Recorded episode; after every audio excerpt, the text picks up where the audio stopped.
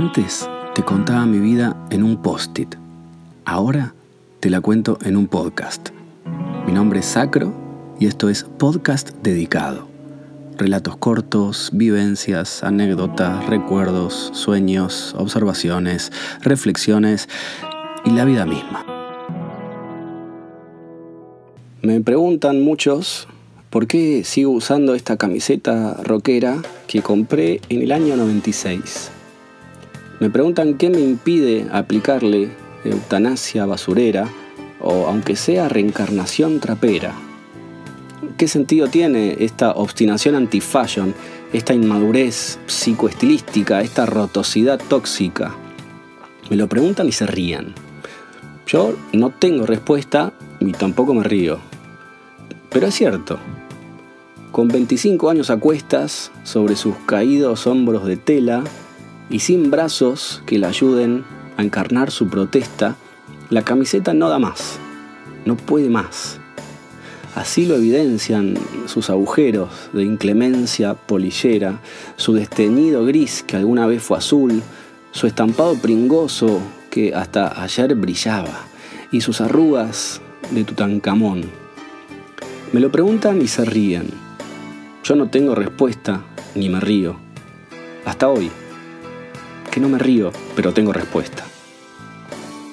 Hasta hoy que, en una mañana cualquiera, me lavo los dientes frente al espejo, con la camiseta puesta, como siempre, listo para salir a la bodega.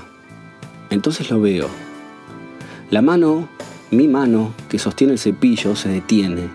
Mis ojos se abren como platos y el dentífrico de mi boca empieza a caer en una lenta cascada. Porque en el espejo estoy yo, a los 80 años. A los 80 años y con la camiseta puesta, la misma camiseta puesta. Mirándome a los ojos y diciéndome que no, que digan lo que digan, ni se me ocurra tirar esa camiseta. Que es la mejor camiseta que tuve, tengo y tendré.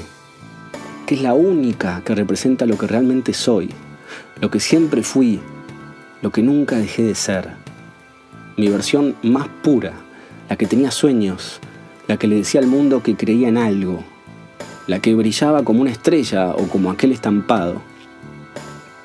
Y aunque esa banda, la banda que está en la camiseta, ya no exista, y la camiseta de risa o lástima o vergüenza, y esté tan rota y arrugada como yo, jamás de los jamases, repitió el viejo amenazante, se te ocurra tirarla porque esta camiseta no cubre tu torso, lo que cubre y conserva es la última llama de tu fuego sagrado. Antes de desaparecer de aquel espejo y de volverme mi versión de hoy, el viejo este que era yo cerró con un ¿Me entendiste bien, mocoso? Y con lágrimas en los ojos, levantó su camiseta y vi cómo su cuerpo se consumía en una llama ardiente y justo antes de que su rostro se hiciera ceniza, besó la camiseta, como hacen los futbolistas cuando meten un gol.